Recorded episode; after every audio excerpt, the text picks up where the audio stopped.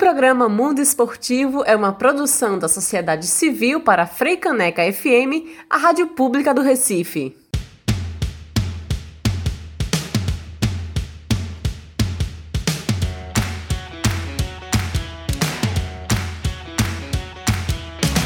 Olá, está começando o Mundo Esportivo aqui pela Freicaneca FM. Eu sou Débora Larini, sejam todos muito bem-vindos. E no programa de hoje estamos recebendo o ex-treinador do Afogados, Pedro Manta. Pedro, muito obrigada pela sua participação, obrigada por aceitar falar conosco aqui na Freicaneca. E eu queria saber, com esse recém-título do Salgueiro, que foi campeão pernambucano né, em cima do Santa Cruz, e a classificação inédita Afogados na Copa do Brasil, batendo o Atlético Mineiro. Como é que você analisa esse, essa ascensão dos times do interior, essa chegada forte, tanto do Salgueiro como do Afogados, em competições que tinham como campeões, né, que têm como campeões, os grandes times das capitais? Bom dia, Débora Larine, bom dia, ouvinte da Freitanet FM, um abraço, um grande abraço a todos, prazer imenso estar tá falando para vocês. É, essa realidade nossa do, da equipe do sertão, da equipe do interior, essa ascensão é decorrente de, de, um bom planejamento, né? Na verdade, essas equipes chegaram a essas conquistas, não foi por acaso, né? Tudo fruto, Débora, de, de muito trabalho, muita organização, né? Estrutura que evoluiu. Se você observar, o, o Salgueiro nos sete a oito oito últimos anos, vem conseguindo sempre estar nas semifinais do estadual, disputando o campeonato, né? O Afogado, nesses três últimos anos para cá, né, no nosso comando, vem disputando também semifinais. Né? No ano passado, tiramos o Santa Cruz. Né? Esse ano ficamos na frente do esporte, mais uma vez em, em quarto colocado. O ano passado, em terceiro colocado. Eu vejo muito isso fruto dessa desse bom planejamento, dessa boa organização, não é? Dessa estrutura é, que a gente vem trabalhando em cima dela, né? Então não é por acaso, né?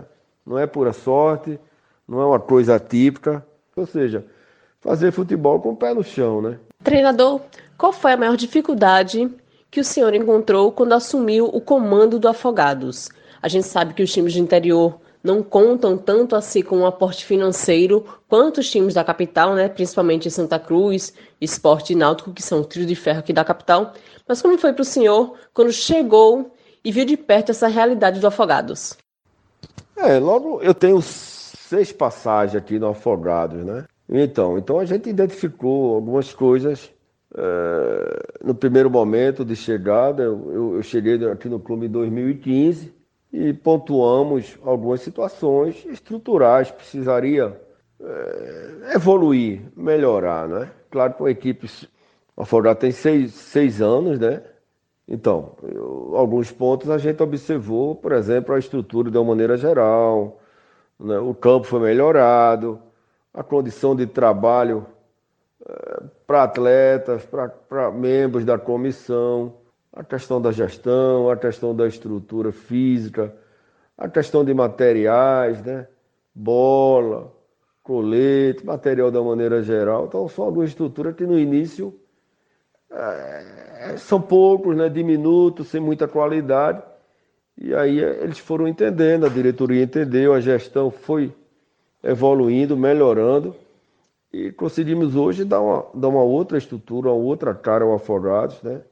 Folgado hoje tem uma condição boa de estrutural, por isso tem chegado normalmente fazendo boas campanhas nas competições que participa. Em relação ao tratamento que a imprensa dá aos times interioranos, o senhor percebe alguma diferença? É, o tratamento em relação aos times da, aos times da capital é de uma forma, em relação aos times do interior é de outra forma, são menos noticiados, são menos procurados. Como é que o senhor pode avaliar a imprensa esportiva e os times do interior? Débora, em relação à imprensa, né, a gente, claro que cada um vai, vai puxar a sardinha para o seu lado, né? É, é claro que, como o, o, o, os clubes maiores estão tá na capital, né, os três grandes, Esporte, Náutico, Santa Cruz, a imprensa vende o peixe para aquele lado, né? É, com certeza a gente sabe que existe uma pouca divulgação dos clubes do interior, até porque a gente sabe do peso dessas três camisas a nível estadual, né? Então, a gente está conquistando um espaço, está chegando, é como eu digo, chegando para ficar, chegando para ficar consolidado, né? A palavra certa é essa. E a imprensa local de Recife, claro, ela vende muita imagem dos três grandes, né? É, desses três grandes, mas é, é onde a gente quer mostrar que é importante o campeonato pernambucano, né? Porque hoje você vê essas equipes crescerem com bons atletas, com bons membros de comissões técnicas, né? Bons treinadores, bons preparadores físicos, bons auxiliares. Então essas equipes estão buscando seu espaço porque também estão se estruturando, não é? Mas é importante que também o, o profissional de imprensa é, que está na capital entenda que também aqui tem bons profissionais, né? Não é só o clube grande. A gente, a gente é, tem a mania de, de valorizar quem vem de fora, né? E a gente tem bons profissionais dentro do estado, também trabalhando aqui no interior, no sertão. Então tem muita gente boa se preparando, né? Realizando curso, comprando livros, estudando, se atualizando. E às vezes passa despercebido, porque o cara trabalha humildemente no sertão, no interior, e não é tão valorizado. Mas eu acho que isso é natural, é normal. Eu acho que também é a hora também de não só a imprensa, mas o público de uma maneira geral, valorizar também as equipes do interior e os profissionais que trabalham nela. E como é lidar com a pressão treinando um clube do interior? É, mesmo com pouco dinheiro, a gente sabe que a pressão existe, né? Tanto da torcida quanto de dirigentes do clube, quanto de, acho que a imprensa também também cobra resultados, né? Mesmo sabendo que, é um, que são clubes com pouco dinheiro, com pouco espaço para se desenvolver mais e mais. Como é lidar com essa cobrança quase que diária? Ah, a pressão sempre existe, Débora. Pressão sempre existe. Isso no Corinthians, no Ibis, no Náutico, no Esporte, no Santa Cruz, no Afogado, no Salgueiro. Cada um com a sua característica, né? Cada um, cada um com o seu perfil. Então, lógico, o treinador, nós profissionais de futebol, no momento que vamos para os jogos, que começam as competições, você é cobrado, né? Você é cobrado por resultado. Essa é a mentalidade do futebol brasileiro, né? Se cobrar por resultado. É, muitas vezes não se organiza, não tem planejamento, não é? E não tem muita organização e se cobra, se cobra muito resultado, se cobra muita vitória e não se dá a devida atenção a, a, a outros fatos importantes que é um planejamento, que é uma organização. Então, o treinador, ele, ele não é avaliado pela capacidade, pela qualidade dele. Hoje, o treinador é avaliado por vitória, por resultado. Né? Isso, por isso, os nossos clubes, na sua maioria, é, estão cada vez mais é, sem noção né, no planejamento, porque é, avalia treinador por resultado. Então a pressão a gente já está acostumado, calejado. A gente sabe que o treinador está sempre trabalhando com, com um revólver na cabeça, né? sempre cobrado. E a gente já está um pouco calejado com isso, sabe viver, conviver com essa realidade. Por treinar um time interiorano, o senhor já sofreu algum tipo de preconceito no, no meio esportivo? Débora, não é que a gente sofreu preconceito, assim, eu, minha pessoa, né? Mas os profissionais, de uma maneira geral, não só do interior, não só do interior, não só do sertão, de uma maneira geral do nosso estado, nada contra, contra ninguém que vem de fora, não é? Nada. Eu acho que o espaço é para todo mundo, não é? Só que a gente é sempre colocado em segundo plano. A gente tem bons treinadores, a gente tem auxiliares, preparadores físicos, né, gerentes, executivo de futebol no nosso estado com muita qualidade. Por exemplo, no seu ramo, a gente tem muito bons repórteres, né? capacitados, competentes. Mesma coisa no futebol. Né? Só que às vezes, o, que é que eu acho? O diretor, o gestor dos clubes, dos nossos clubes, é, às vezes, para tirar um pouco da responsabilidade dele, não é? Ele, ele, ele contrata, às vezes, um treinador, um profissional desse, de fora, porque se der errado, né, a própria imprensa e a própria torcida vai querer a cabeça desse diretor. Então o diretor tira o, tira o dele da, da reta, né? Como se diz, tira a, a foca, empurra para o outro lado, para não estar tá machucando a cabeça dele. Então, eu vejo assim, que às vezes é, tem bons profissionais, capacitados, com qualidade, e parece que quem vem via aeroporto, né? Vem de avião, tem mais capacidade do que as pessoas que, que estão aqui no nosso estado. E agora vamos ouvir um trechinho do hino do Afogados. O Afogados da Engazeira surgiu de um grupo que sentiu necessidade de formar um time competitivo. Daí veio o incentivo de toda a sociedade, é tricolor a bandeira a tremular, azul do céu e do mar, além do branco da paz. Tem o vermelho que pulsa na nossa veia, o sangue que bombardeia as artérias principais. Tem o vermelho que pulsa na nossa veia, o sangue que bombardeia as artérias principais. Olá, vamos lá, o Afogados da Engazeira vai jogar. Quando ele joga é sinal de casa cheia, a galera se incendeia e interfere no placar. E agora vamos ao quadro Giro no Esporte.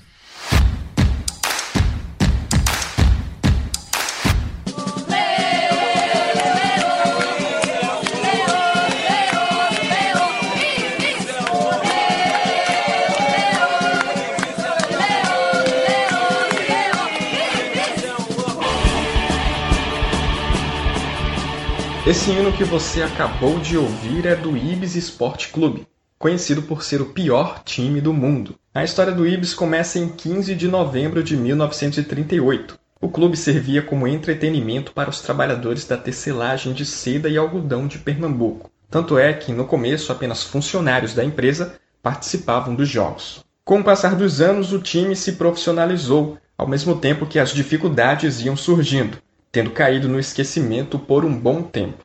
Mas assim como o mascote do clube, a Ibis Sagrada do Egito Antigo, o time alçou o voo e voltou com força total nos anos 70 para conquistar uma fama mundial, a de pior time. Com nove derrotas consecutivas e depois uma sequência de 23 jogos sem um único gol, o Ibis ficou três anos e 11 meses sem comemorar uma única vitória, feito tão emblemático que foi registrado no livro Guinness dos Recordes. Mas em 2017 o time surpreendeu os torcedores. No campeonato pernambucano daquele ano, o Ibis chegou a liderar a segunda divisão do campeonato estadual. Um dos principais símbolos vivos do time, o ex-jogador Mauro Shampoo, não gostou nada da situação e admitiu que queria preservar o título de pior time do mundo. Essa garotada tá aí jogando, mas não tem nada a ver, show. Tem a ver que eu sou o perdedor, o capitão, 10, só fiz um gol, a turma que foi contra, certo? E ver esse time ganhando, pô, todo mundo fica mangando, não pode ganhar, não pode ganhar. E realmente, show, não pode, entendeu como é, show? Porque a marca do pior é a minha, entendeu? Tá no Guinness, a gente foi pro Guinness, show. Foi 10 anos, show, de derrota.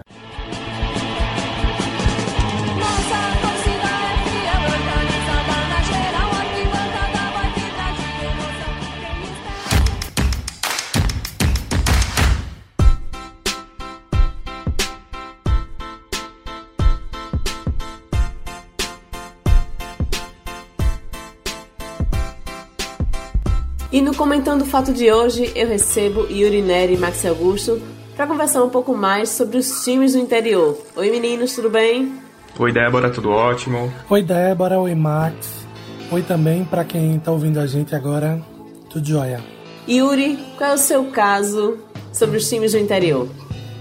Então, Débora, Max, hoje o time do interior que eu trago é um time muito querido daqui do interior do estado de Pernambuco, não é? Conhecido como o Carcará do Sertão. Carcará, lá no sertão, é um bicho que avoa que nem avião é um pássaro malvado. Tem um bico volteado que nem gavião. Carcará quando vê. Vocês já devem saber de quem eu estou falando. É do Salgueiro Atlético Clube, o nosso conhecido e também muito querido no sertão do estado, Carcará, tendo inclusive como estádio o Cornélio de Barros Muniz, conhecido como Salgueirão, que tem uma capacidade para 12.070 torcedores. O Salgueiro ele foi fundado em março de 1972, lá na década de 70, com o nome Clube Atlético de Salgueiro. Hoje, o clube se chama Salgueiro Atlético Clube. O time era amador, isso até o ano de 2005, que foi quando veio a acontecer a profissionalização. Ou seja, 33 anos depois da sua fundação, que foi quando o time começou a disputar o Campeonato Pernambucano da Série A2 no ano de 2005, ficando inclusive aí em segundo lugar e subindo para a primeira divisão do futebol pernambucano. Nesse mesmo ano, em 2005, o Carcará do Sertão conquistou o título da Copa Pernambuco. No ano de 2006, o ano seguinte, foi a sua primeira participação no Campeonato Pernambucano da primeira divisão. O time não resistiu à competição e acabou sendo rebaixado. No ano de 2007, o Salgueiro deu a volta por cima e conquistou o título pernambucano da Série A2, retomando aí a primeira divisão do Campeonato Pernambucano. No ano de 2008, o Salgueiro fez uma brilhante participação no Pernambucano, no Campeonato Pernambucano, ficando em quarto lugar e também garantindo uma vaga no Campeonato Brasileiro da Série C na sua primeira participação, inclusive, não é? Em uma primeira competição nacional, alcançou o objetivo que era permanecer na Série C. Ainda no ano de 2009, o Salgueiro no Campeonato Brasileiro faz mais uma boa participação, conseguindo assim se manter na Série C, né? Ele não conseguiu aí o acesso à Série B nem no ano de 2008, nem no ano de 2009, mas em 2010 a situação foi diferente. O Salgueiro terminou em oitavo lugar, né? Comparado aí aos anos de 2008 e 2009, quando ficou ali no quarto lugar do Campeonato Pernambucano, o Carcará ficou em oitavo lugar. O ano de 2010 foi ainda um ano histórico para a história do Carcará, para a trajetória do Carcará. Isso porque em 17 de outubro de 2010, o Salgueiro conquistou o acesso à Série B do Campeonato Brasileiro após vencer o Paysandu de virada pelo placar de 3 a 2 fora de casa no estádio da Curuzu em Belém do Pará. O Salgueiro que tem uma torcida muito calorosa, recebe um carinho muito grande não somente dos seus torcedores, né, dos torcedores do Carcará do Sertão, mas também tem um carinho muito grande dos times aqui da capital, né, de torcedores do esporte, torcedores do Santa Cruz, do Náutico e de outros times do interior e eu acho que isso se deve a essa grande trajetória, a esse grande time que é do interior, mas que tem aí já uma trajetória de time de capital e que fez história e faz, continua fazendo com o seu belo trabalho. Exatamente, Yuri. E você falou de um time aí do interior de Pernambuco. Eu queria trazer agora um time do interior de São Paulo, que é o Ituano. É, eu escolhi esse time porque me chamou a atenção a matéria do começo de 2020 falando sobre os times do interior que desafiavam o favoritismo dos grandes times em busca aí de conquistas e de feitos no Paulistão. E um dos citados nessa matéria é justamente o Ituano. Eles destacam na matéria né, que foi o último clube a surpreender é, quando em 2014 ele conquistou a taça do Paulistão. Então eu queria fazer aqui como você fez com o Salgueiro, fazer uma traçar uma linha aqui do, do Ituano. Então vamos lá. Bom, o Ituano Futebol Clube, né? Ele é um clube brasileiro de futebol do interior do estado de São Paulo que foi fundado em 1947. As cores do time, né, são vermelho e preta e ele tem como maior rival o Paulista de Jundiaí, com quem protagoniza aí o clássico Briga de Galos. Outros rivais do Ituano são o São Bento, da cidade de Sorocaba, e a Ponte Preta, que fica em Campinas. Bom, ali no início, no início da década de 40, né, 47, quando o time foi fundado, ele se chamava é, Ferroviário Atlético Ituano e depois é que passou a ser chamado apenas de Ituano Futebol Clube. Ainda também no início dos anos 90, né, quando o time mudou de nome, foi quando ele revelou o maior jogador, que é o meia Juninho Paulista, que posteriormente chegou a jogar na, chegou a fazer parte, né, do time da seleção brasileira, que foi pentacampeão em 2002, e depois ele virou gestor do próprio Ituano, o time que revelou ele. Bom, a trajetória do Ituano, assim como você falou, Yuri, é, esses times do interior, eles têm os altos e baixos dele, né? Deles. E o Ituano não fica de fora, né? Em 99 tiveram alguns acessos. Em 2001 ele conquistou aí, o conseguiu acessar a principal divisão, né, do campeonato estadual.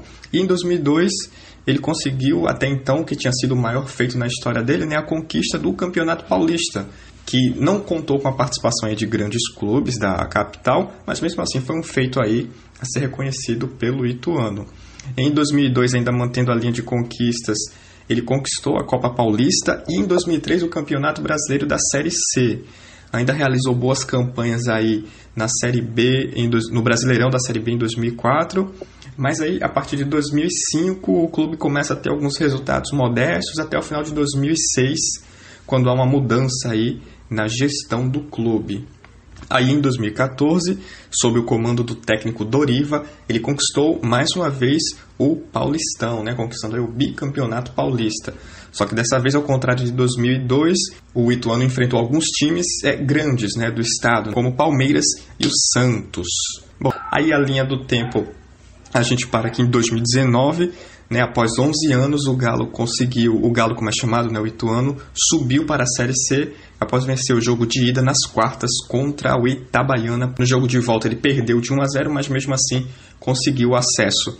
Então é, é isso, acho que as trajetórias assim dos times do interior que a gente está falando aqui, é, acho que se resume nisso, né? São altos e baixos, mas sempre ali com apoio da torcida, com participação do público e mostrando que nem só de times da capital, né, os times grandes que vivem os campeonatos aí Brasil afora. Mas agora vamos saber o que Débora Larini traz para o Comentando o Fato de hoje. Débora? Bom, Max, Yuri, ouvintes da Frecaneca, eu vou falar sobre o Central Esporte Clube, a patativa aqui de Pernambuco. O time foi fundado em 15 de junho de 1919 na Sociedade Musical Comercial Caruaruense e tinha como representante o senhor Francisco Porto de Oliveira. O time recebeu esse nome por sugestão do senhor Severino Bezerra em homenagem à Estrada Central de Ferro de Pernambuco, denominação dada pelos ingleses à ferrovia que passava por Caruaru e unia o litoral ao sertão pernambucano.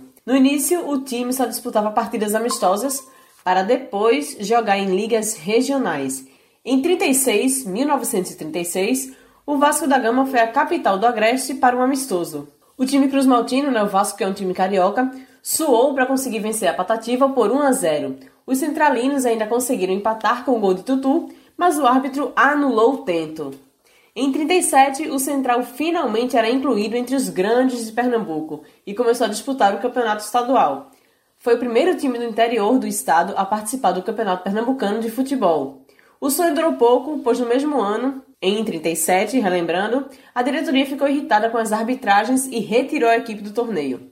O Central filiou-se então a Liga Esportiva Caruaruense, tendo conquistado várias vezes o campeonato dessa liga. Em 51, a Patativa conseguiu um feito histórico, vencendo o Jocaru por 23 a 0, um placar inacreditável.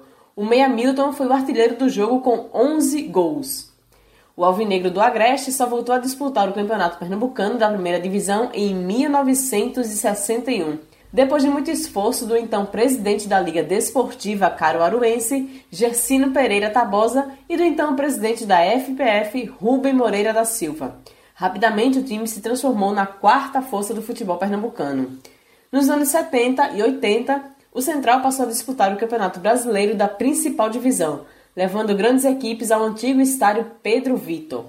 O estádio passou a se chamar Luiz José de Lacerda devido à ampliação que aconteceu na década de 80 na gestão do então presidente Luiz José Lacerda. O Central conquistou o Campeonato Brasileiro da Série B em 86, só que esse título não é reconhecido pela CBF. A explicação é que em 86 quatro equipes subiam para a primeira divisão, no caso a Série A né, do brasileiro, que estava sendo disputada nesse mesmo ano e não havia decisão da segunda divisão. Essa é um, um pouquinho da história né, do, do Central, um time que é uma das grandes forças do interior, junto com o Salgueiro, junto com o Afogados, e é um dos times que faz frente aos times de grandes da capital, né? A Santa, Esporte e Náutico.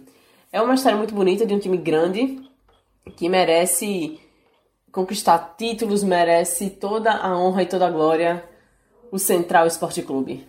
O Comentando Fato fica por aqui. Até o próximo programa.